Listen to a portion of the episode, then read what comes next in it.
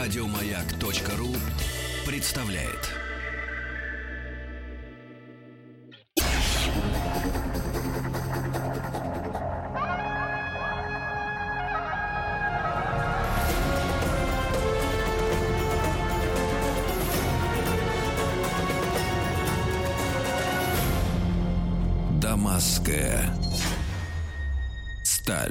Друзья мои, мы когда запускали проект «Дамасская сталь», ну, как обычно, э, какие-то проекты, э, они же запускаются, они имеют э, старт и э, какое-то представление о финале, да, этого проекта, потому что есть определенная история, да, э, мы при, примерно представляем, сколько программ нужно на тот период, на иной, на современный, ну и э, спасибо большое, до свидания.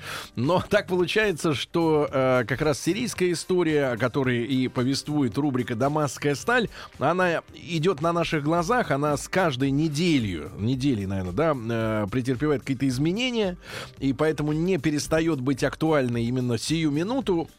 По- Посему э, рад эм, видеть в нашей студии Виктора Анатольевича Надеина Раевска. Виктор Анатольевич, доброе утро. Здравствуйте. Спасибо Доброе утро. огромное. Снова рады вас видеть. Э, Кандидат философских наук. Институт представляет э, Виктор Анатольевич мировой экономики и международных отношений Российской Академии Наук. Старший научный сотрудник этого как раз института. И директор Института политических и социальных исследований Черноморско-Каспийского региона. И, э, конечно, для сегодняшнего разговора с Виктором Анатольевичем есть э, тема, которую вы все прекрасно уже, наверное, знаете из э, новостей, как раз перемирие, да?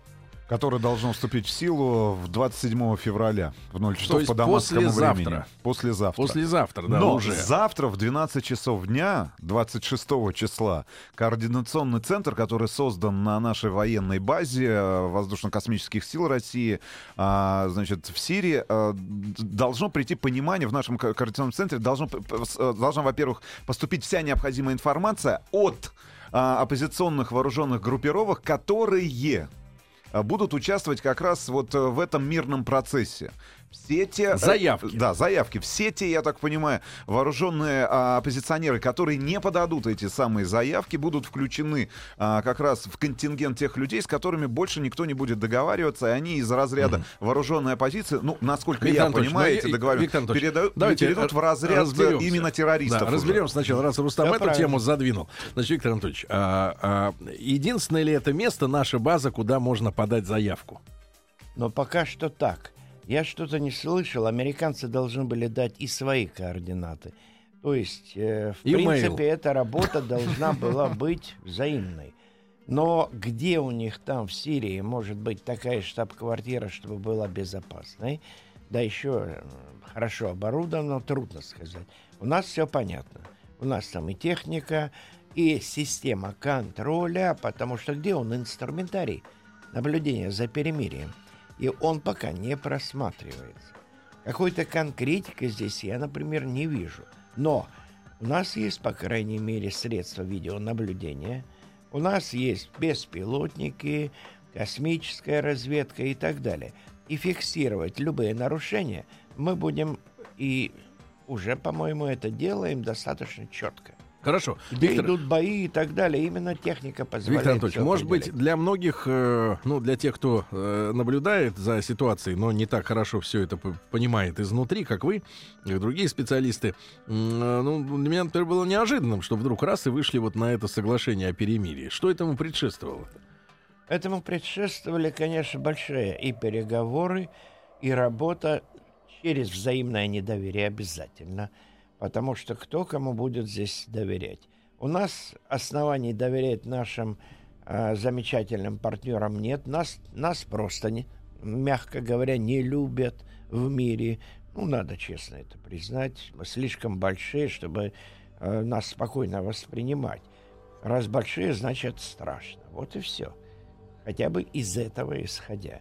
Ну и затем, конечно, огромная массированная пропаганда идет, она идет, захлестывает практически всю, э, всю прессу, все СМИ вообще целиком. Ну и когда это все читаешь, слушаешь, ну, конечно, больной выходишь после всего этого, потому что ты же не можешь ответить на это вранье тут же в этой же газете или в этом же эфире. А вранье идет постоянно. Естественно, с Украиной. Ну, и здесь сейчас мы опять видим элементы того, что они будут использовать украинскую кальку. Уже сейчас объявлено, что вот... Мы а ответственен, э, ну, Да, Россия, во всяком ответственны, случае. да. Россия ответственна За и так далее, за переговорное. перемирие. И уже заранее объявлено э, виновной в, в срыве еще не начавшегося перемирия. А кем а, объявлен? Соединенными Соединенными Штатами. Штатами, ну, Европа тут же подпишется. Понятное дело, что, как звали предыдущего премьера Британии, э, собачкой Буша, кажется, э, я уж не помню, какую породу называли при этом, но, тем не менее, суть одна. Ту же самую роль будет играть и нынешний премьер в, от- по отношению к политике Соединенных Штатов. Он будет обязательно выстраиваться и брать под козырек. Так это положено. И поэтому, конечно, нас облаивать будут достаточно жестко и постоянно.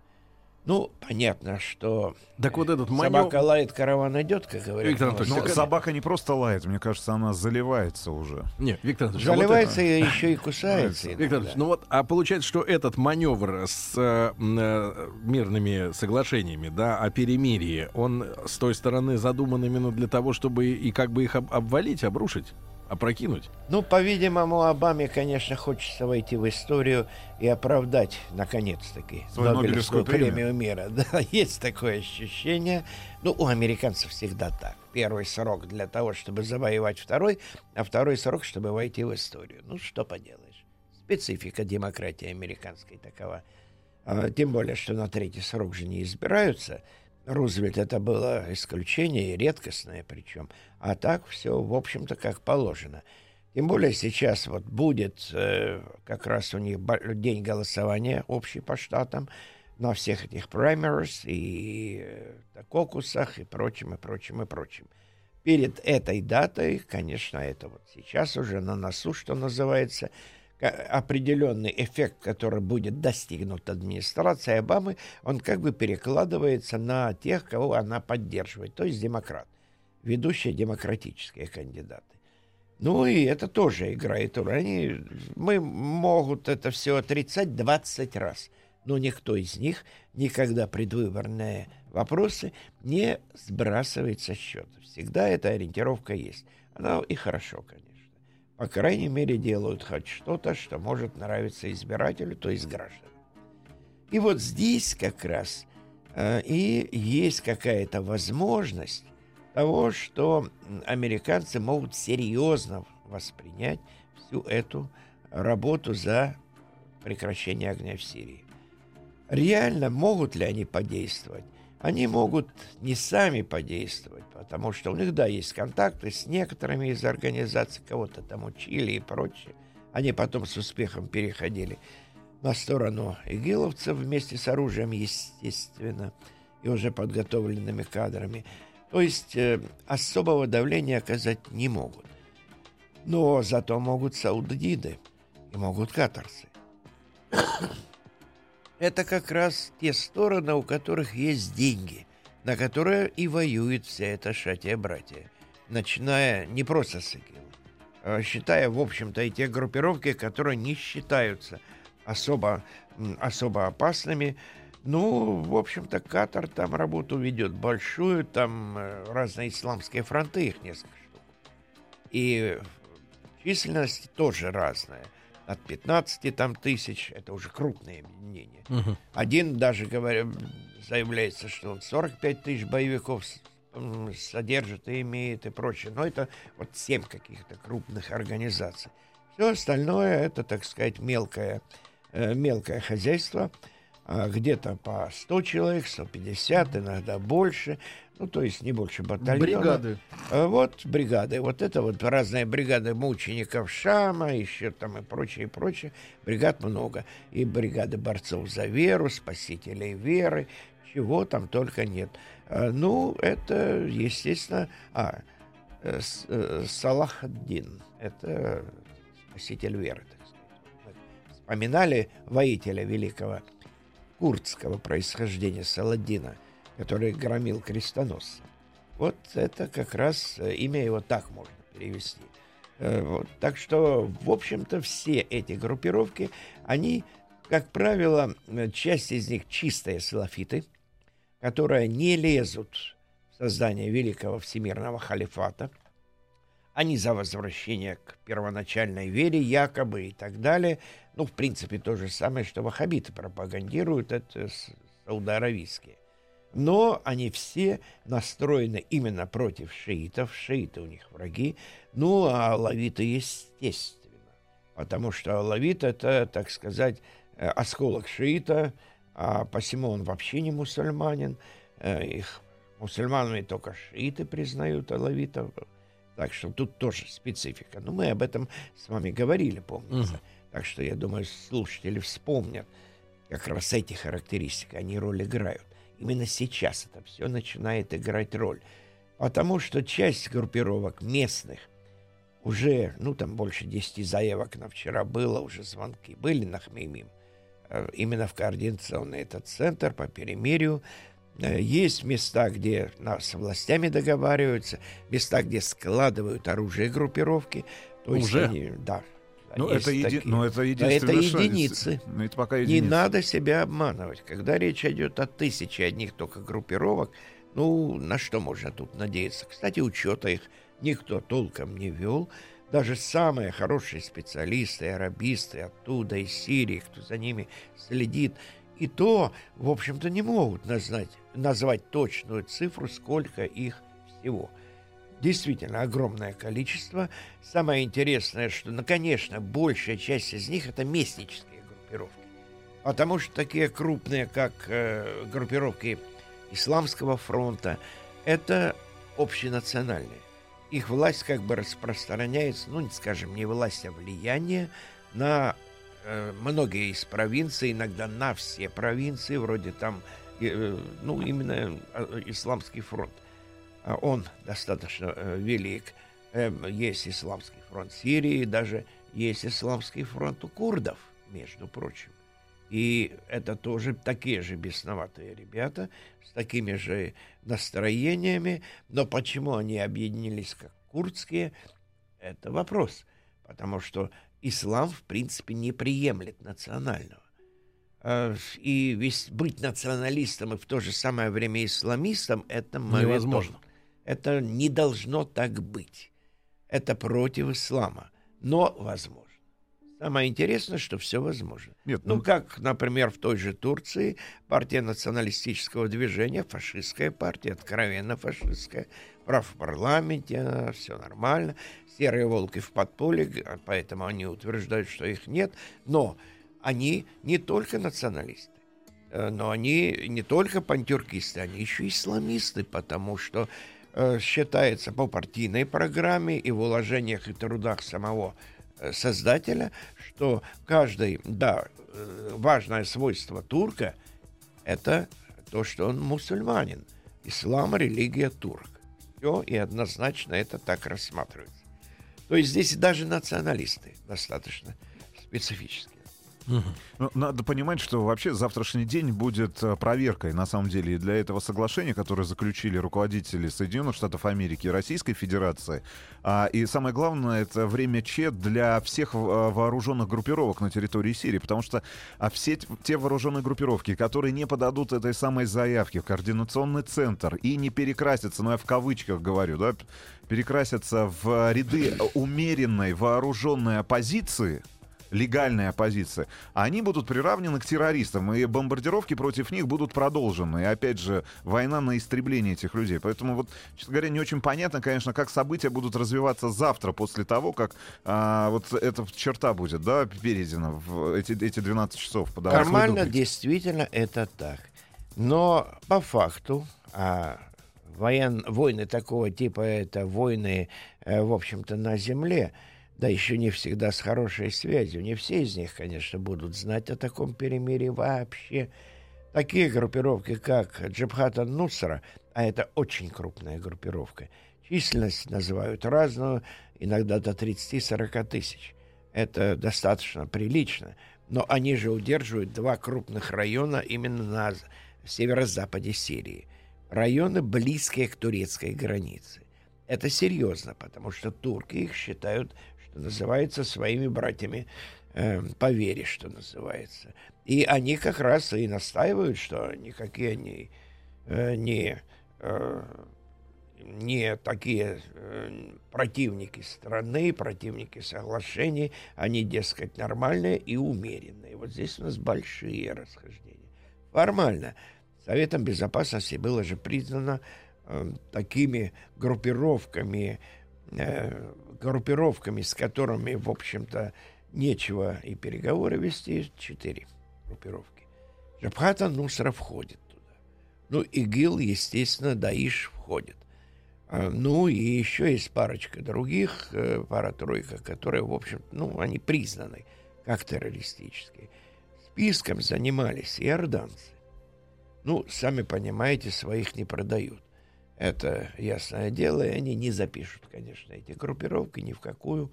Э, если уж они их обучали на своей территории, этим занимались на иорданской территории 150 американских инструкторов. Вот они, собственно, и готовили и к свободной сирийской армии, которая в свое время была светской, когда начиналась, а потом стала нормальной исламистской группировкой, все прочее но она тоже состоит из десятков разных группировок. Друзья мои, итак, с Виктором Анатольевичем Надеиным Раевским, кандидатом философских наук, мы говорим о сегодняшней прямо ситуации в Сирии. После новостей и новостей спорта продолжим.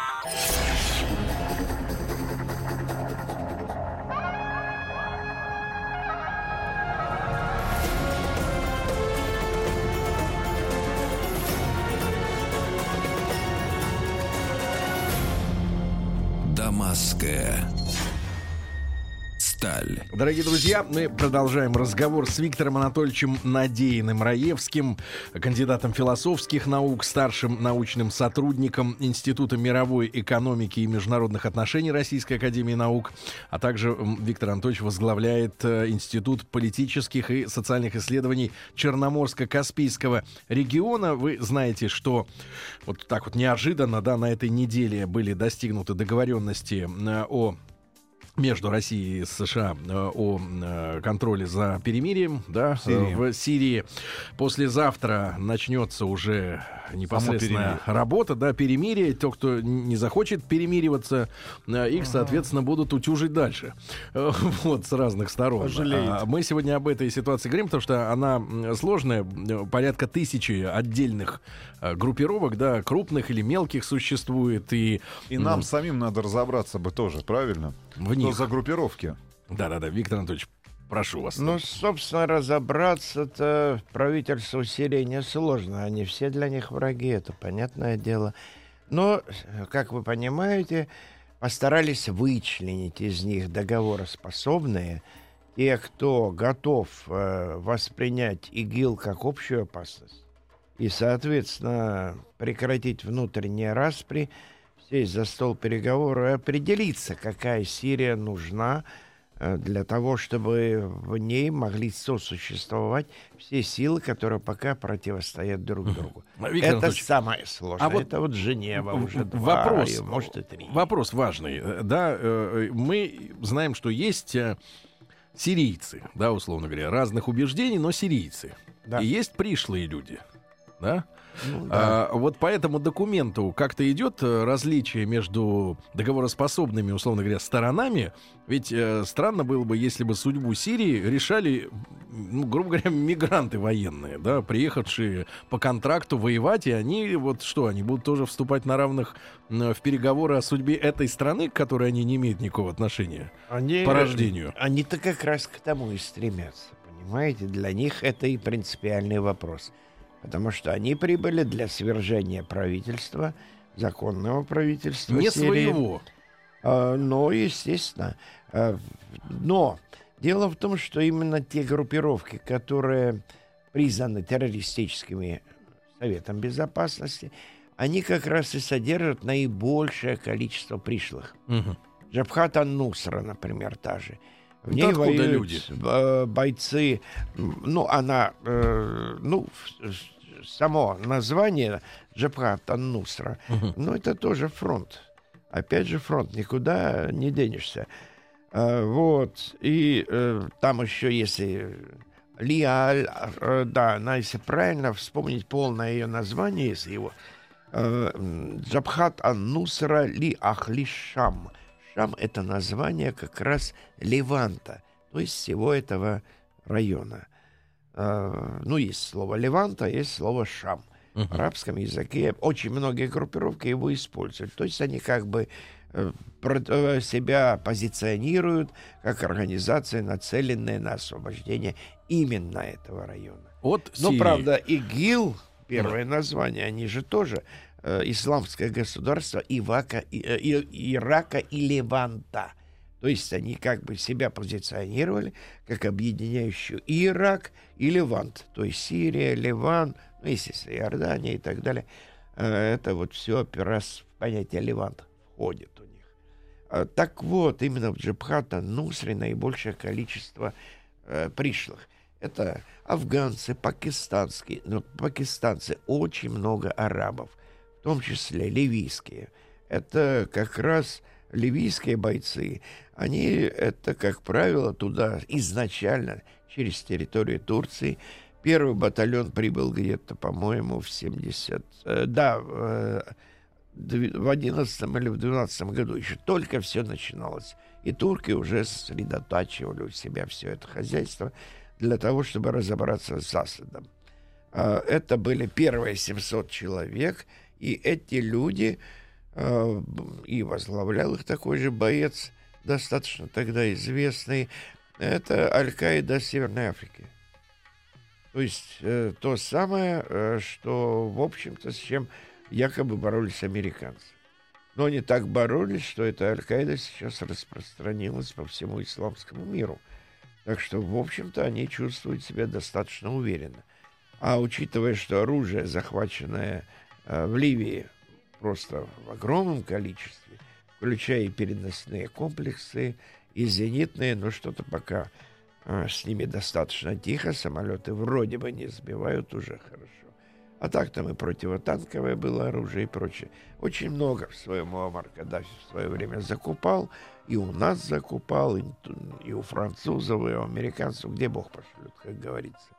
И вот эти ребята, они прибыли для того, чтобы бороться с Асадом. Почему? Потому что Асад помогал в свое время Каддафи, его Мгм. злейшему врагу. Ну вот видите, иногда какие бывают такие причины. Мгм. Что касается остальных, афганцы и пакистанцы — это, как правило, те, кто борется за э, установление халифата. Естественно. Ну, по крайней мере, э, борьба с неверными до победного конца и так далее. Тут тоже достаточно все своеобразно. Туда же, в Джабхат нусра прибыли и боевики из Центральной Азии. Там хватает даже туркмены есть, там э, ну, какое-то количество таджиков, ну, там несколько сот человек Мгм. было из Таджикистана в этих группировках, в ИГИЛ и в Джабхат нусра То есть они довольно-таки, э, в общем-то, распыляют свои интересы, но интерес всегда один, как правило, свержение Мгм. власти светской и установление власти исламской. Ну и кроме того, конечно, это и российские мусульмане, там Северный Кавказ, тоже в Джабхат нусра и в и в Даиш. Ну, по данным наших, э, наших организаций, которые занимаются этим вопросом непосредственно, это достаточно большое количество людей, три с половиной тысячи, как они говорят. Ну, правда, независимые специалисты называют большую цифру, кто пять, кто еще чуть ли не больше, ну, это уже может быть и перебор. Дело-то в том, что, да, может быть, какое-то количество выехало, но и значительное количество вернулось. Вернулись раненые, кто-то полег на поле боя уже, это несколько сот человек. Так что численность реальную там достаточно трудно подсчитать. Но, естественно, все, кто возвращаются назад в Россию или пытаются это сделать, это по нашему законодательству люди, которые подлежат суду. Что, собственно, и происходит. Их, кого успевают, так сказать, вычислить, судят везде практически. Ну, вы видели, как в Чечне с ними разбирается Кадыров. Ну, у него большой авторитет, в общем-то, на, и на Кавказе в целом, и в самой Чечне.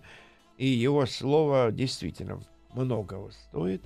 Кого-то он, может, и милует, кому-то что-то прощает. Но, честно говоря, закон есть закон, и закон и здесь выполняется. А, Воевал а, якобы добровольцем, значит, все, должен ответить за это. Почему якобы? Потому что, по большому счету, для многих это, конечно, бизнес. Ну, когда в ИГИЛ платили, ну, даишь платили э, у некоторых, в некоторых отрядах до 5000 долларов в месяц. Я не думаю, что это у них регулярно было, но, тем не менее, такие цифры назывались. Может быть, и перебор. Сейчас зарплата резко упала, потому что, во-первых, падение цен на нефть. Каждую левую бочку продавать дешевле приходится.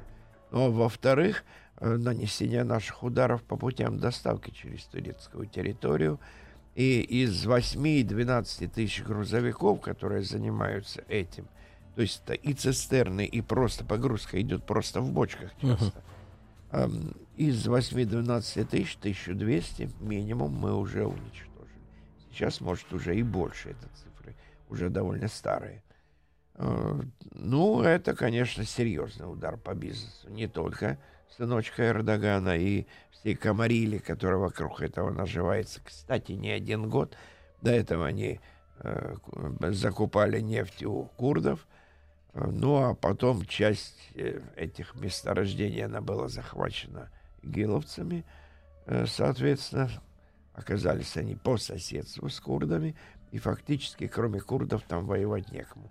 Правительственные войска прославились отступлениями в основном в Ираке.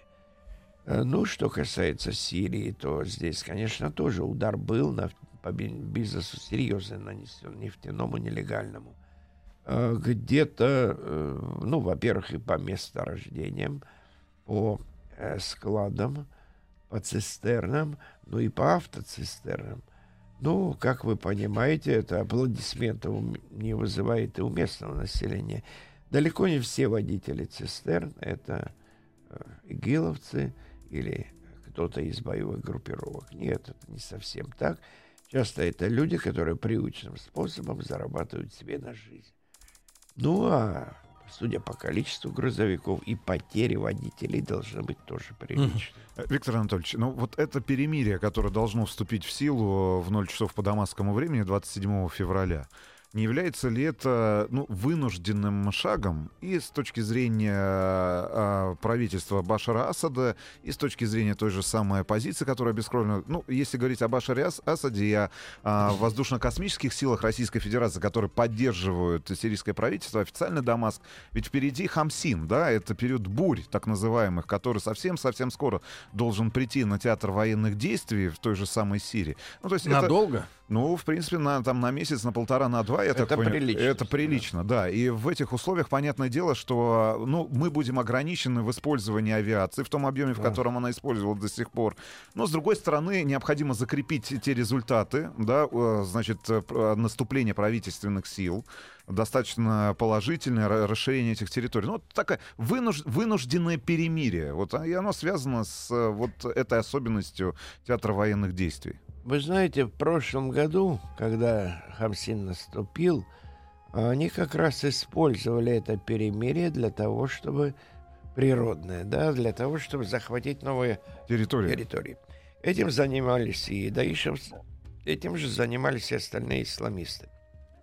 Люди, которые выросли в этих краях, несмотря на очень тяжкие условия во время вот таких природных, при- ну, э, не это не аномалия, это нормальный фон природный, как положено, никуда не денешься.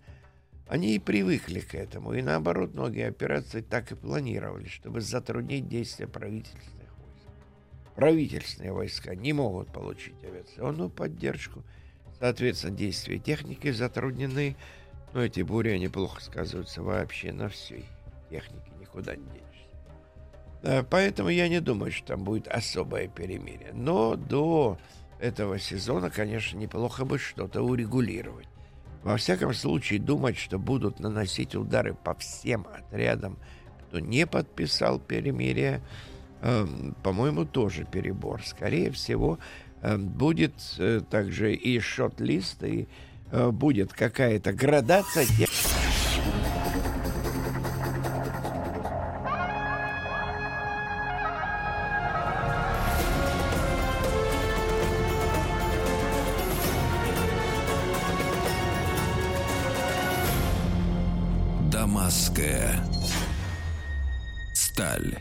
Виктор Анатольевич Надеин Раевский, кандидат философских наук, сегодня с нами в студии. Как вы понимаете, говорим о ситуации в Сирии сегодняшней уже, завтрашней, послезавтрашней. Э, Виктор Анатольевич, вот, а если можно вас, вас попросить о вашем видении вот развертывания событий? Ну, в ближайшей перспективе хотя бы. Ну, в ближайшей, в ближайшей перспективе, естественно, мы будем делать все, чтобы определиться хоть какими-то группировками, которые готовы идти на перемирие, и будем использовать свою старую тактику. Ну, по-видимому, инструктаж получат и сирийские специалисты, а, потому что речь идет, ну, как в Афгане было, помните, это были районы, где ведутся переговоры, группиров с группировками достигали соглашения, они не трогали войска и их не трогали. А потом, при царе-батюшке, извините меня, во время Кавказской войны были замеренные аулы и были аулы, которые не замерялись. Генералы вели такую тактику, тоже разную. Ермолов более жесткую. Ну, мой однофамилец э, Раевский – Николай Николаевич младший, он э, предпочитал, прежде чем наносить удары, сначала переговорить и договориться, и достигал очень больших успехов в этом. Как раз об этом помнят до сих пор. Так мне напомнили об этом в Абхазии, например. Это имя помнят. Именно поэтому вот как такого э, модератора как бы и, Элегантного. Да, он умел договориться. Здесь будет то же самое – вы понимаете, в чем калька вот этого события? Казалось бы, ну, нет больше никакого другого опыта, никакого другого варианта развития, на чем учиться. Не совсем так. Мы же сумели прекратить войну в Таджикистане. Как это было сделано? Инструментарий был использован примерно похожий. Конечно, там было проще, нет такого количества группировок. Там были, по крайней мере, централизованная позиция, было с кем вести переговоры. Это было проще. Но Россия и Иран вели эти все переговоры, консультации. Нам доверяли э, антиисламистские силы, Ирану доверяли исламисты. И это было использовано. Хотя другая религия, понятно. Но мы говорим о 90-х годах. Да, 90-е годы. Да, это было сложно. Несколько этапов было. Несколько раз это срывалось. Но в конечном итоге не просто договорились о прекращении огня, договорились о создании новой структуры государства. Оппозиция влилась и в силы безопасности, вооруженные силы и так далее. То есть это ребята, которые кроме автомата ничего не знают. Также и в Сирии есть многие, особенно молодежь, которая и была безработной, и таковой остается, а таких много. Для них это заработок. Они воюют, они получают зарплату в том же Даиш, ИГИЛе. Но с ИГИЛом, ладно, перемирия не будет, с Джабхата Нусрой не будет, но это же тоже не факт, что Джабхата Нусра э, будет выступать как единый фронт, хоть они себя фронтом и называют. Но тем не менее, что получится – есть э, наверняка будут желающие сложить оружие или ну, пойти часть на отрядов, перемирие. бригад. Часть отрядов, бригад, скорее всего, это сделает. Если уже сейчас некоторые отряды сложили оружие, но это, как правило, местные банды, э, сами видите, насколько их много, то, значит, можно ожидать и каких-то позитивных изменений и, возможно, откола от исламистских группировок, с которыми переговоры не, не ведутся и не будут вестись, и перемирия, с которыми нет. Потому что, в общем-то, успехи правительственных войск, э, успехи народного ополчения, они, конечно, ненавидят Шабиху, особенно народное ополчение, там очень крутые, жесткие ребята, гражданская война есть гражданская война, все замешано на крови, там поэтому по-другому никак не бывает. И, соответственно, любая смерть влечет, э, влечет за собой э, соответствующую ответственность и э, контрудары. И, конечно, поначалу будут срывы обязательно. Даже с теми, с кем уже договорились. Будут срываться перемирия, безусловно. Виктор- И, естественно, нас будет в этом обвинять. Виктор Анатольевич, с точки зрения государственного устройства, вот что ожидает Сирию там в ближайшие там год-полтора? Во-первых, на апрель назначены выборы, насколько я понимаю, да, внеочередные. Э, Башар Асад подписал а, документ о проведении этих выборов. А вот э, появившиеся в средствах массовой информации сообщения о том, что самой Сирии готовят э, боснийский сценарий федерализации а, на три государства по факту. Это г- курдское государство, это суннитское государство, да, и государство, ну, которое будет являться неким центром, в котором будут проживать шиит, будет проживать шиитское меньшинство и алавиты, которые сегодня находятся у власти. Ну, там деление довольно сложное, центром назвать нельзя, потому что, честно говоря, основная масса населения нас сосредоточена больше на Западе. Центр Сирии — это пустыня Дейр-эз-Зор, где, извините меня, не очень уютно. И город Дейр-эз-Зор, Который который, в- осажден да. сейчас. Вот сегодня было сообщение, что туда ООНовские полетели уже, ООНовская помощь. Сбрасываться будет с помощью нашей авиации там, э, на парашютах, э, для того, чтобы поддержать это население. Но это уже хорошо, значит, собственно говоря, часть плана уже осуществляется. Договоренность какая с, исла- э, с группировками? Что будут, э, ну, дебл- ну, не просто деблокированы, а будет, э, будут открыты коридоры гуманитарной помощи. Это крайне важно, потому что страдают обычные люди с обеих сторон. Есть осажденные города, осажденные города исламистов, города, поселки и так далее. И есть осажденные э, города правительственные. Вот тот же Дейр-эз-Зор, ряд других населенных пунктов, которые тоже нуждаются в помощи. И это будет часть плана. Но, конечно, насколько можно будет быть уверенными, что ситуацией не воспользуются э, гиловцы и Джабхата Нусра и прочие подобные организации, нет ни такой уверенности. Конечно, практика, э, в общем-то, гораздо сложнее. Наверное, таджикское регулирование было очень тяжелым. Но это урегулирование сирийское, боюсь, будет еще тяжелее. Виктор Анатольевич, ну мы продолжим следить с вашей помощью, да? Тем более, что уже даже за неделю все изменится уже по сравнению да, с мы сегодняшним. уже будем знать первые Да. результаты. Виктор Анатольевич Надеин Раевский, кандидат философских наук и старший научный сотрудник Института мировой экономики и международных отношений Российской Академии Наук, а также глава Института политических и социальных исследований Черноморско-Каспийского региона был у нас сегодня в гостях. Виктор Анатольевич, вам хорошего дня. Спасибо огромное. Спасибо. Спасибо. Еще больше подкастов на радиомаяк.ру.